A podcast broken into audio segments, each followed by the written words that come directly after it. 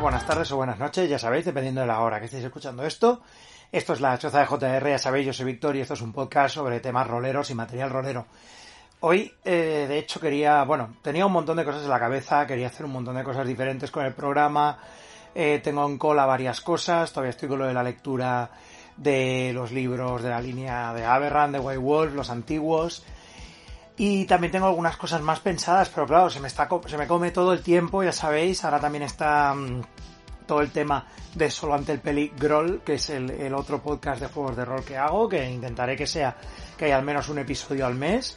Y bueno, pues claro, a ver, piensas en varias cosas, las apuntas, tienes ahí unas notas, tienes el Google Note porque no te acuerdas absolutamente de nada, que es lo que me pasa a mí, que incluso me pongo recordatorios de movidas en el, en el, en el calendario del Google simplemente para que, porque tengo dos pares de gafas y para cambiarme las gafas de entre semana y las gafas del fin de semana, me pongo ese recordatorio cada semana, porque a veces ha pasado que el lunes por la mañana vuelvo al trabajo con las mismas gafas de, bueno, en fin, ya puedes imaginar cómo me organizo si tengo que ponerme esos recordatorios.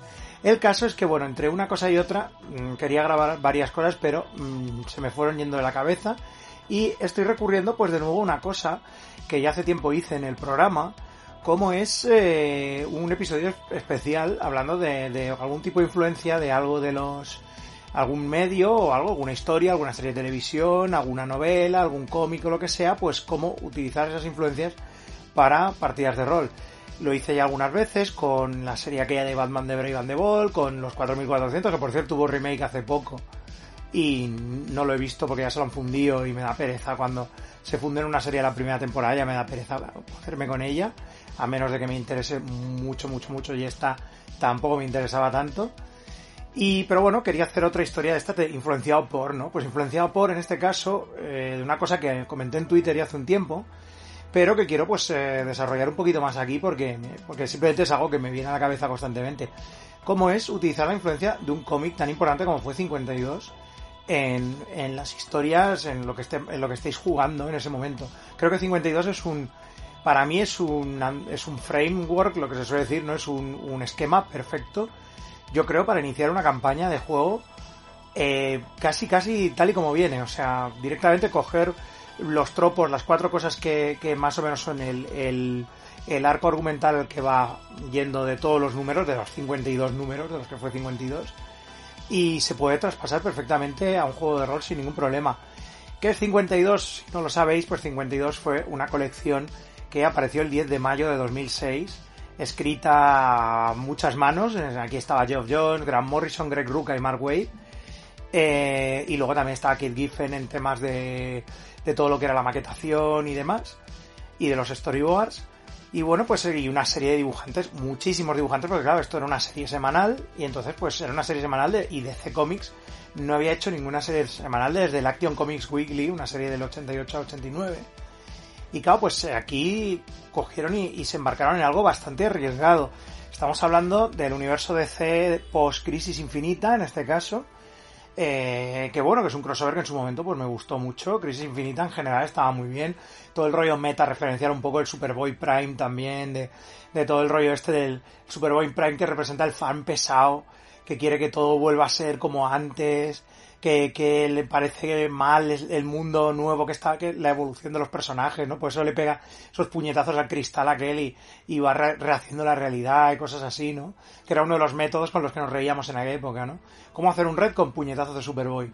Luego, luego vimos que Flash cagándola hacía un red con todavía más chungo, que fueron los nuevos 52. Que eso ya no moló tanto como 52, de hecho no moló casi nada. Pero bueno, eso ya es otra cosa aparte.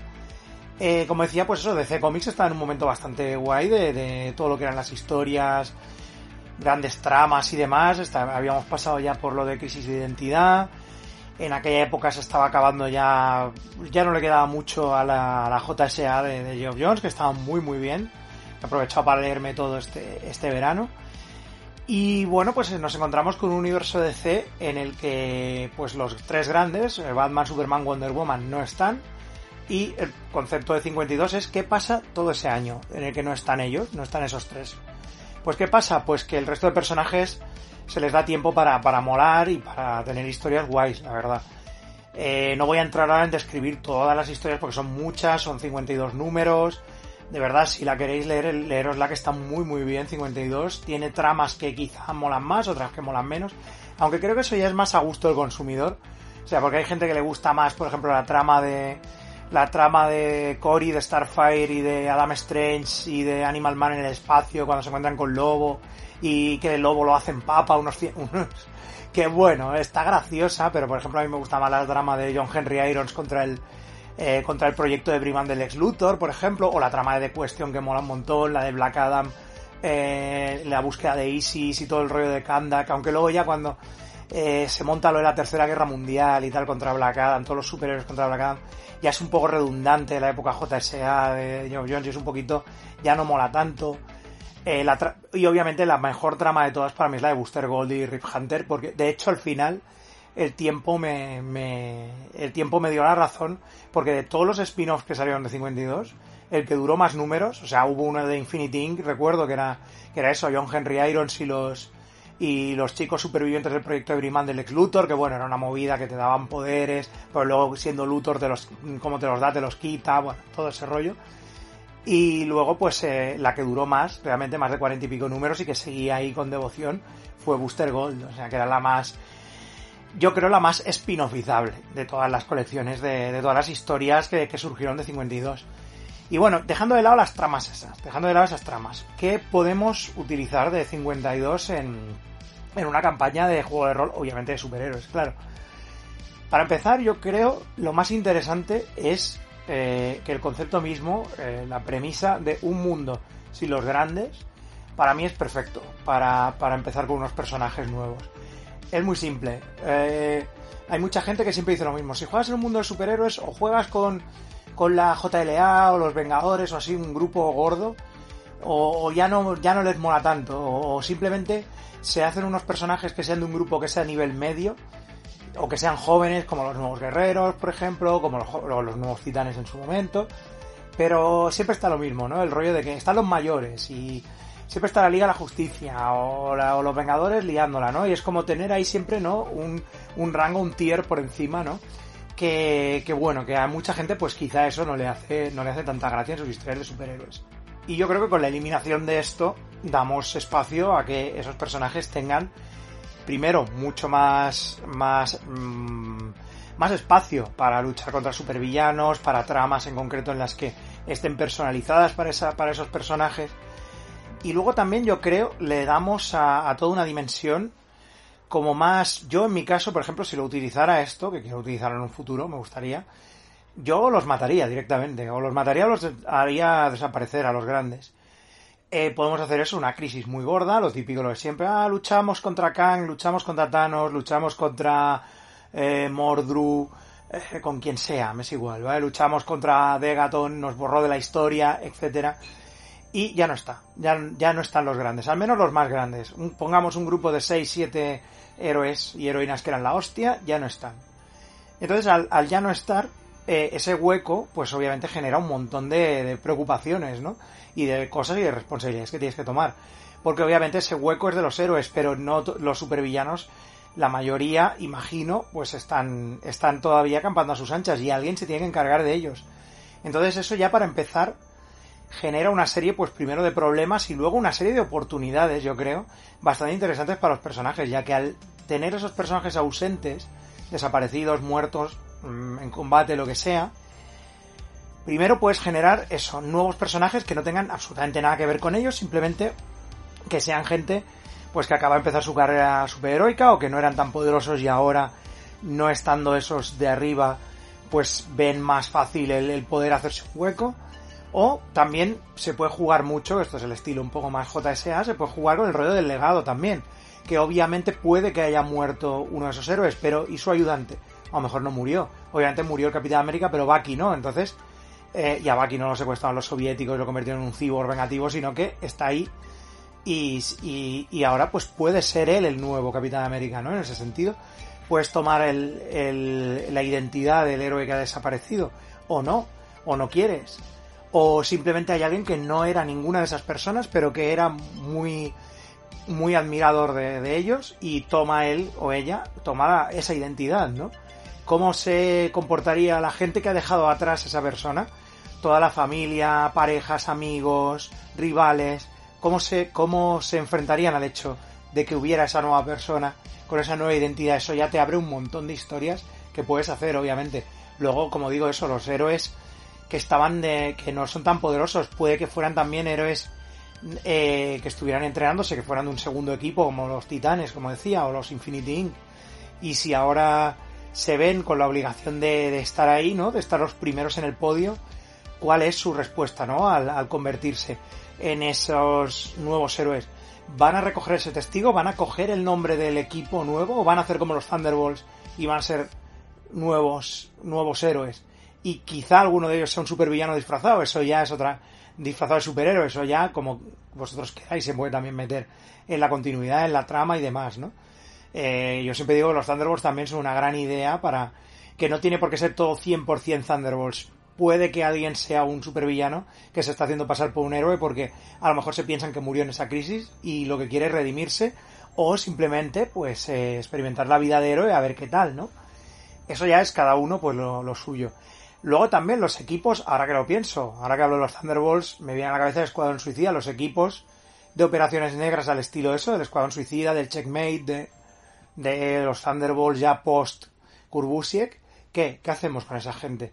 ¿Están todavía ahí? ¿Van a tomar el control? Quizás se hacen, se pone, se hacen legales, como los Vengadores Oscuros, y se ponen los primeros, y los héroes ya saben que ellos no son esos héroes que dicen ser, sino que son antiguos supervillanos y quieren desenmascararlos. Eh, la verdad es que da bastante juego eso, da bastantes tramas y da bastante oportunidad.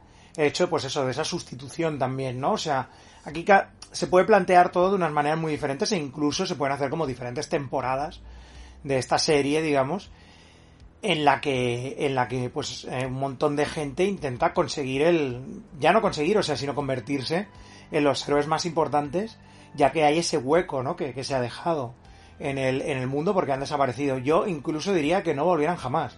O sea, quizá a lo mejor podemos encontrarnos con un rollo al estilo de lo de la noche más oscura, que vuelva alguno como zombie o algo así, pero tampoco tampoco lo veo una cosa como muy muy importante a la larga si no queréis hacerlo, que vuelvan como supervillanos o algo así. O que vuelvan, sí, por ejemplo, ¿no? Los de una tierra paralela. Bueno, aquí ya me estoy metiendo, como siempre, en elucubraciones superheroicas que ya cada uno, o cada una, pues que utilice lo que más le, le interese. Pero lo veo, lo veo guay, ¿no? Plantearlo desde ese punto de vista, ¿no? Eh, de dejar el hueco de poder y a partir de ahí, pues ver que, cómo evolucionan las vidas de esas personas. Luego también hay algo que me interesa también desde ese punto de vista, que es una cosa que, lo, que esto lo enlazo con, con la edición recopilada de Icons, que es un juego que podéis encontrar en español y también lo podéis encontrar como iconas en, en catalán, la gente de Mac Editions. Eh, que ese juego, independientemente de si vayáis a jugar o no, incluye unas tablas excelentes que, y un sistema para crear un mundo de superhéroes entre todos. O sea, de crear un estilo casi de, de juego de, trupe, al estilo de Ars Magica, de que cada uno de los jugadores tenga más o menos unos tres personajes o así, entre los que ir moviéndose. Y con eso generas como tres, tres estratos de, de, héroes, creas también unos villanos, creas unas organizaciones y unos tropos que cada uno de los jugadores y jugadoras lo que hacen es gestionar ellos o ellas esos tropos. Y entonces, eh, así sabes que realmente todos hemos contribuido una parte en la creación de ese mundo, ¿no?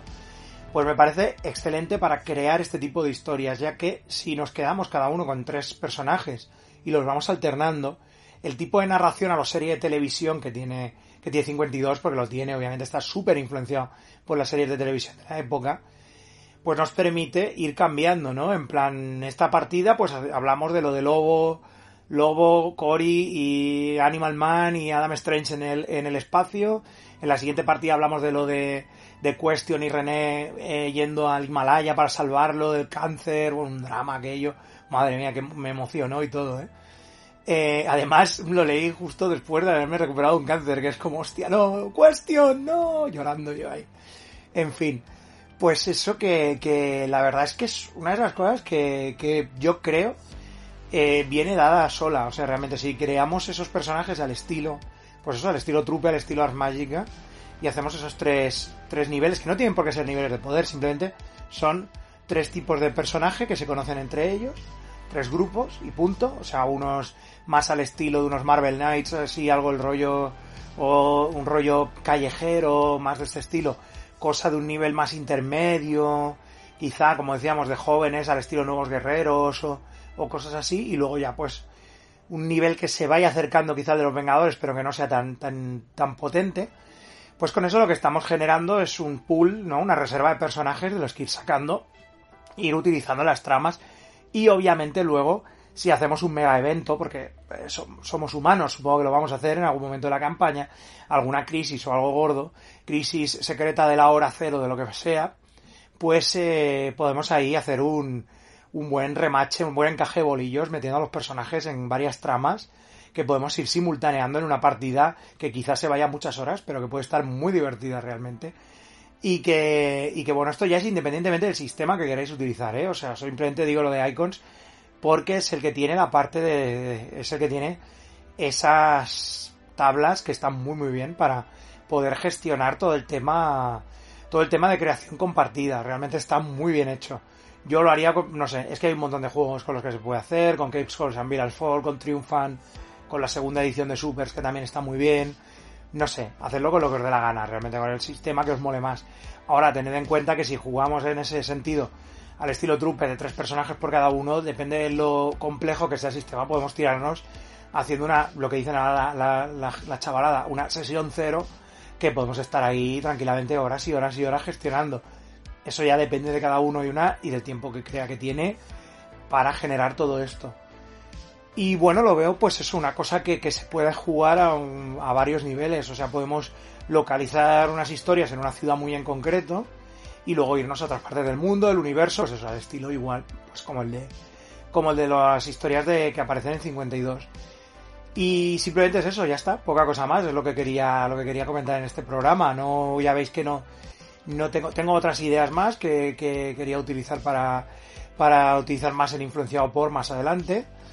Eh, pero simplemente era eso, ya está, quería, quería desarrollar esto y, y, y nada más, realmente bueno, daros un poco de, actualización sobre cómo van las cosas.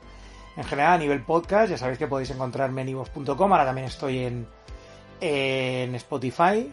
Recordad que tenéis también, pues, una en ivox.com. Podéis aportar, nada, una cantidad ínfima al mes al podcast. Y a cambio, pues tenéis acceso a todo el archivo antiguo del programa de tanto de este como un montón de programas más sobre cine, sobre libros, no solo yo, no solo programas de los que hago yo, sino un montón de gente con un montón de invitados hablando de un montón de chorradas, hablando de cosas de cultura, pero haciendo el chorra, que es mi modus operandi que me gusta más. Y también pues tenéis eh, cosas como pues el, el adulto casi funcional, que es este diario que hago más o menos cada 15 días y que incluye recomendaciones, un poco de charla vital sobre cosas que están pasando en general eh, y que lo tenéis simplemente solo para, para los suscriptores. Y luego, pues también ahora mismo, solo ante el Peligrol, que es el, podcast en el que estoy ahora metido, que me hace una ilusión tremenda hacer este podcast y me lo estoy pasando bomba. Eh, no recuerdo tener tanta ilusión desde cuando comencé Ninja de Subcomando ahí en el 2011, eh, pero incluso diría que tengo más ilusión con esto, porque lo del cine, acción y artes marciales es algo que me gusta, pero es que los juegos de rol me gustan muchísimo más que eso. Entonces, eh, estoy, estoy muy envalentonado con el programa, la verdad es que me gusta mucho cómo está quedando.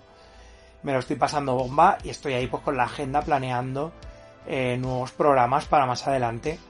Y bueno, si no sabéis de qué va, si no, no lo habéis escuchado aún, solamente el Peligrol, ya por el nombre, es básicamente es un formato de uno contra uno, director de juego contra jugador, ya está. Hacemos partidas de uno a uno cosas que pueden durar entre una hora y dos horas, tampoco son muy largas. Y, pero claro, también es que las partidas de este tipo, en las que solo hay un jugador, están muy enfocadas, porque no hay discusión en la mesa sobre dónde se va, qué se hace, sino que el jugador decide y va para adelante, ¿no?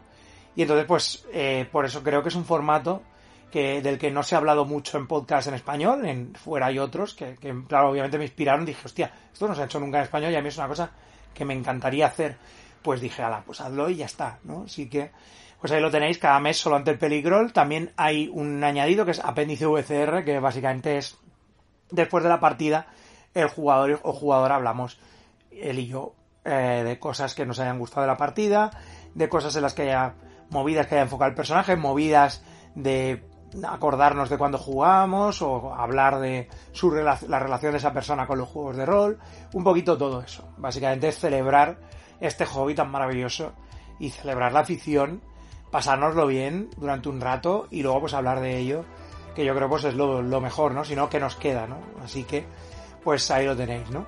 Más cosas, eh, yo sigo abierto aquí, eh, tenéis tanto mi Twitter que es arroba srvcr y eh, el mail que es hensin81, H-E-N-S-H-I-N 81 arroba gmail.com donde podéis seguir enviando preguntas sobre cosas de juegos de rol que os interesen, preguntarme y yo las respondo aquí tranquilamente y hago programas de 40 minutos respondiéndolas si queréis. Así que nada, yo creo que con esto ya va tocando despedirse hasta la próxima choza de JR. Espero que ya sea pues o hablando de algún juego nuevo que o antiguo porque los hay por aquí por casa y ahora mismo estoy leyendo algunas cosas o también ya empezando la serie de, podcast hablando sobre Aberrant o otra cosa sobre influenciado influido por no lo sé no sé qué va a salir porque la vida siempre es así aleatoria y muchas veces pues tienes que coger lo que te lanza al tiempo que te lanza y agarrarlo sin sin preguntar Así que nada, nos vemos en el próximo programa. Hasta la próxima.